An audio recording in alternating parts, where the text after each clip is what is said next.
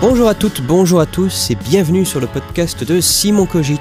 Je suis Simon. Salut, c'est Victor. Je vous rappelle un peu le concept, vous nous envoyez vos questions à l'adresse questioncogite.gmail.com et nous vous proposons des éléments de réponse. De quoi on va parler aujourd'hui? Comment faire pour s'émanciper des pressions et attentes sociales sans ressentir un fort sentiment de culpabilité et ou de gâchis?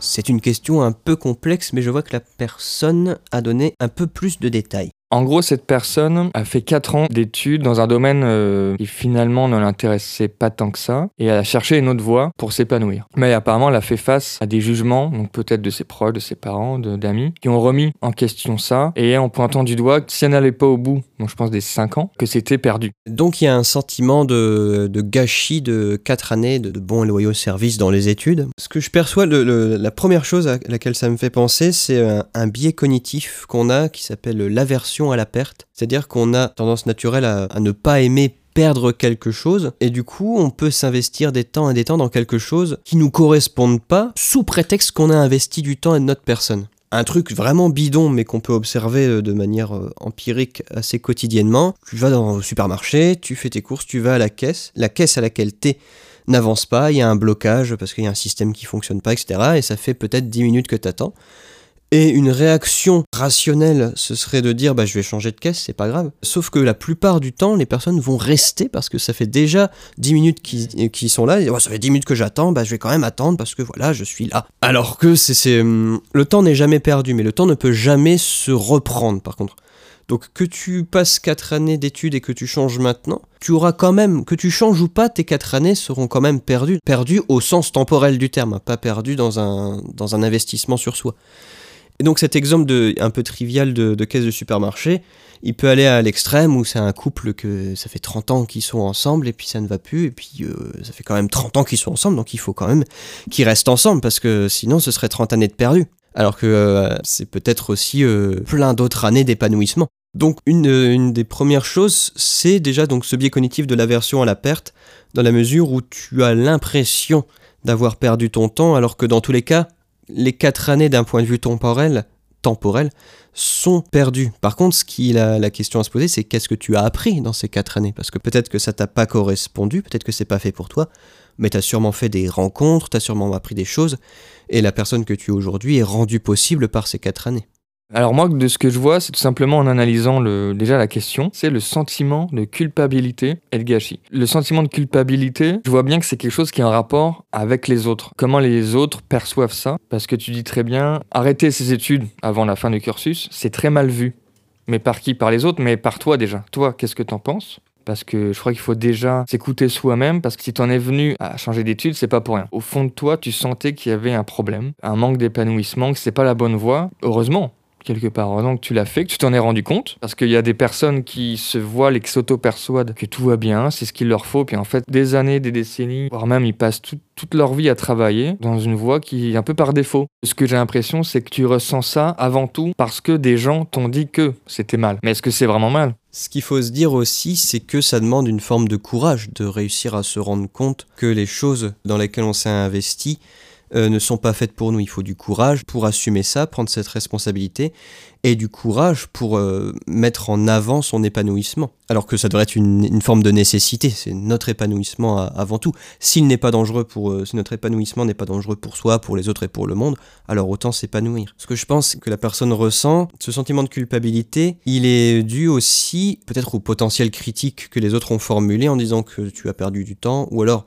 tu ne devrais pas changer si près du but en fait, les, personnes ne s'adressent pas à la personne qui change, ils s'adressent à, elles-mêmes dans la mesure où eux n'auraient pas eu potentiellement le courage de quitter quelque chose et de s'épanouir. Je vais me prendre en exemple. J'ai enseigné la philosophie euh, au, lycée. On va dire que j'avais la tranquillité professionnelle et j'ai quand même préféré tout arrêter parce que je sentais bien que j'étais pas épanoui. Et c'est vrai qu'au début, quand je disais ça à mes collègues, en disant bah voilà, je vais arrêter, ils me disaient mais pourquoi tu fais ça? Enfin, c'est complètement fou. Faut, faut, pas faire ça. Enfin, on a quand même la tranquillité du travail, on a quand même machin, etc., etc. Oui, mais on n'a pas l'épanouissement. L'épanouissement, ça ne s'achète pas. En fait, c'est une question, c'est ou bien je continue dans cette voie et je sors pas de ma zone de confort, au risque du coup de passer à côté de ma propre vie, de moi-même, ou bien je franchis le cap Et euh, comment dire, je, sais pas pourquoi je pense à un autre truc qui, n'a pas forcément à voir. Peut-être que la culpabilité, on l'a non pas parce qu'on a quitté quelque chose, mais peut-être que c'est une peur d'être plus heureux que les gens qui n'osent pas franchir ce cap. Alors qu'il faut pas culpabiliser si on se donne les moyens d'être heureux et de l'être. Quand on y pense, c'est pas forcément c'est pas forcément simple d'avoir les capacités à se rendre compte que quelque chose n'est pas fait pour nous et les capacités à changer de cap. Donc peut-être qu'il y a une forme de culpabilité euh, au sens ouais, une peur de froisser le fait d'avoir cette capacité à. En termes de, culpabilité, je pense qu'il faut plutôt tourner la chose comme tout ce que tu fais dans ta vie, que ce soit les acquis, euh, le savoir, les connaissances ou même les échecs par lesquels tu passes, il faut se dire que c'est que de l'accumulation et ça ne peut que être du plus qui vont t'amener à être ce que tu es ou à devenir ce que tu, ce que tu, ton potentiel en fait, ton potentiel à devenir.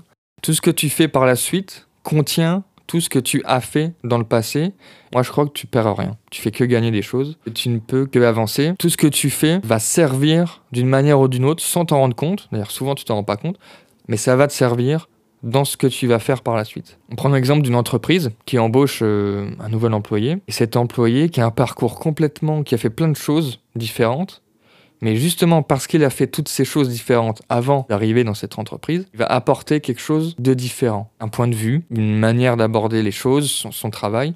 Et je pense qu'il faut voir ça tout simplement comme une richesse. Oui, comme tu dis, il n'y a, pas de perte, il n'y a que de l'acquis. Pour moi, le, gâchis euh, dans un investissement sur soi, il, il n'existe pas, ou alors très très peu. On peut parler de, gâchis de, nourriture dans, notre société euh, consumériste. Mais je voudrais revenir un peu sur le, terme d'erreur. c'est pas hum, l'erreur, c'est la condition sine qua non du progrès. On ne pourra jamais reprocher à quelqu'un de s'être trompé s'il a entrepris quelque chose. Par contre, on peut lui reprocher de ne pas avoir entrepris quelque chose alors qu'il voulait entreprendre. Donc non, le, fait d'avoir fait des, erreurs, c'est normal. L'erreur, se tromper, ça fait partie de l'épanouissement en fait. Vu qu'on tâtonne, on n'a pas le, manuel de, la vie, et du coup on tâtonne et on, parfois on a raison, parfois on a tort. Le but, c'est justement d'apprendre de ses erreurs. Je vais citer une figure populaire, euh, le Batman, premier film de Christopher Nolan, où euh, à un moment, il y a Batman qui tombe dans, un puits euh, et, son père lui dit Mais pourquoi tombons-nous, Bruce? C'est bien pour mieux nous relever. Et je pense que c'est ça, on peut voir l'erreur comme une chute, mais qui serait nécessaire au fait de se relever. Une question à se poser par contre, c'est qu'est-ce que je fais de cette erreur? Déjà, il ne faut pas vivre l'erreur comme une fatalité, mais plutôt comme une épreuve qui fait partie de la vie dans le but de l'épanouissement. Et surtout, bah, qu'est-ce que j'en fais? J'apprends que c'était pas fait pour moi, tout simplement, et c'est déjà une énorme chose de savoir ce qui n'est pas fait pour soi. Savoir ce qui n'est pas fait pour soi, c'est l'étape nécessaire pour savoir ce qui est fait pour soi, justement. Vu que c'est très difficile de savoir exactement ce pourquoi on est fait, c'est plus simple de passer par ce pourquoi on n'est pas fait. C'est exactement comme si on était dans un restaurant, il y a un menu avec une infinité de choix de plats, on ne sait pas vraiment lequel choisir, on peut déjà procéder par élimination. Bah, j'aime pas ça, j'aime pas ça, j'aime pas ça, j'aime pas ça, ça sous-entend que je vais plutôt me rapprocher de telle chose ou telle chose. Donc pour se débarrasser du sentiment d'erreur, il faut réfléchir sur l'erreur. Qu'est-ce qu'une erreur? Qu'est-ce pourquoi je l'ai fait? Qu'est-ce qui a rendu possible cette erreur? Et se rendre compte qu'en fait cette erreur n'était pas forcément une erreur. Au contraire, je pense que tu as tu as sûrement appris plein de choses durant ces quatre années. Et euh, puis peut-être se, questionner sur le fait de pourquoi avoir choisi cette branche. Bien souvent, on l'a choisi euh, un peu par pression euh, scolaire. Donc on est conseillé par nos professeurs, par le, conformisme, par nos parents, qui veulent souvent juste notre bonheur. Donc faut pas non plus forcément le, leur en vouloir, mais à un moment, il faut aussi faire des choses pour soi et pas pour les autres. Il faut que l'implication, comme, comme dit la personne dans, dans son mail, euh, c'est son épanouissement. Par extension, son épanouissement va faire l'épanouissement des autres. Si je prends mon cas, je préfère voir des amis épanouis que des amis qui galèrent. Faut pas culpabiliser de vouloir être heureux. Donc si on, reprend la question et euh, si on essaye de, synthétiser pour, euh, pour conclure, comment faire pour s'émanciper des pressions sociales sans ressentir de culpabilité?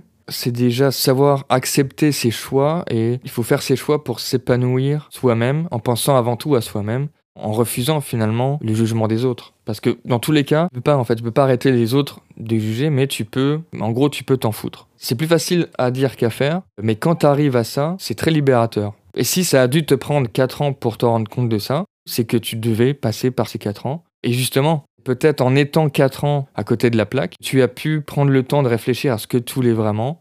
Et ça fait partie de la construction de, ton parcours. On peut pas tous faire un parcours sans faute, euh, collège, lycée, le bac, et puis tout de suite les études supérieures qui sont les bonnes pour aller vers le bon métier. On doit tous, euh, comme tu disais, avec l'exemple du menu, procéder par élimination, mais pour éliminer, il faut aussi se confronter à ces choses, il faut aussi goûter à des choses qu'on va peut-être ne pas aimer, voire carrément détester, mais au moins tu le sauras parce que tu l'as fait, tu l'as essayé.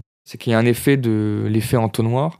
De plus en plus, en avançant, et justement en faisant des erreurs, tu te resserres de plus en plus vers ce que tu veux au plus profond de toi-même euh, réaliser. À part te faire du mal, ça ne sert pas à grand chose de culpabiliser, surtout si c'est pour penser à ton propre bonheur. Il n'y a pas de mal euh, à penser à soi. Euh, surtout que si tu es bien avec toi-même, tu pourras être mieux avec les autres. Donc ça peut être que positif. Quoi. Ce qu'il faut se dire, c'est que c'est difficile en tout cas selon moi, de penser aux autres si on pense pas d'abord à soi. C'est pas une forme d'égoïsme, il hein, faut pas confondre l'égoïsme et la bienveillance avec soi. En fait, si on ne pense pas à soi et qu'on ne pense pas à son épanouissement, c'est du gâchis pour soi, mais c'est du gâchis aussi pour les autres, pour la société. C'est un plus en fait dans une société d'avoir des gens épanouis parce que ça rend possible l'épanouissement des autres.